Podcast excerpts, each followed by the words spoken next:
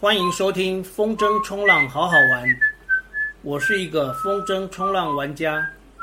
这个节目是用来分享好好玩的风筝冲浪运动，以及那些发生在我生活周遭的小故事。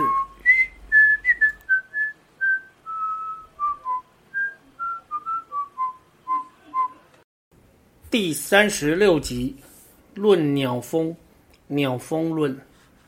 鸟者，动物也，有翅膀，能翱翔于天地之间。风者，空气流动之现象，能量巨大，可以撼动山河海洋。鸟就是个中性的名词，没有善恶好坏之分。但如果把“鸟”这个字加在一些名词的前面，就变成了一个偏负面的形容词。比方说“鸟人”，就是说这个人很鸟，不太好。可能为人处事不够诚恳，不够脚踏实地。又比方说，有朋友问你：“你这部车开起来怎么样？”你说“鸟车一部”，代表的是这部车可以开，但是跑起来不过瘾，可能也耗油，更或者常出一点小状况。那鸟风呢？鸟本来是在天空中御风飞行，尤其是鹰类。常常只需要张开翅膀，就可以借着上升气流盘旋，看起来悠哉悠哉，似乎不需要费什么力气。在风筝冲浪的玩家当中，也有一位会玩飞行伞的玩家艾利克斯。他说：“风太大是不能玩飞行伞的，大概十节左右还可以，如果阵风太强也危险。十节风。”跟我们需要的十六节风比起来，还差上一大截。鸟风果然是很有学问的说法。天上盘旋的老鹰，十节风就可以盘旋许久，飞行伞也可以飞很久，但风筝冲浪就是不行。鸟风就是只有鸟可以飞的风，但却是我们风筝不能玩的风。风和鸟也是一样的意思。有人喜欢鸟风。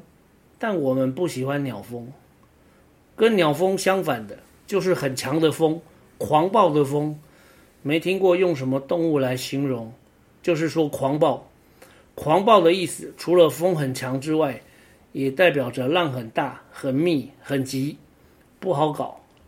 冬天的观音就常常是三十几节的狂暴风，那我们就会去下福，下福就在林口发电厂旁边。会比观音小个几节风，用风筝大小来算，大概可以差个两米。也就是说，如果下福用六米，那观音四米就够了。风很鸟不能玩，风狂暴也不能玩，过犹不及。鸟风很常在夏天出现，站在沙滩上，只有刺眼的阳光灼烧着你的肩膀，风很鸟。鸟到树梢都不会动，会动的只有脸上的汗毛。鸟蜂的日子，就是一个适合带全家人出游的日子。鸟蜂日，好好的陪家人陪老婆，等到好风好浪来的时候，抛妻弃子出海玩，才不会有罪恶感。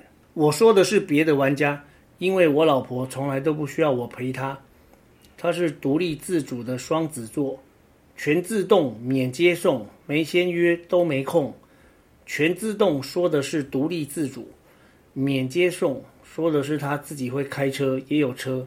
今天要约，只能约一星期以后的时间。不管谁都一样，因为每天要做什么，他都早早安排好了，所以我才做了这首打油诗。全自动免接送，没签约都没空。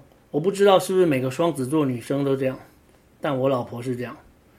玩家们遇到鸟蜂，就只能做岸上观，不能轻易下海，否则就是下流。今天的鸟蜂论，论鸟蜂就说到这里，我们下集再见。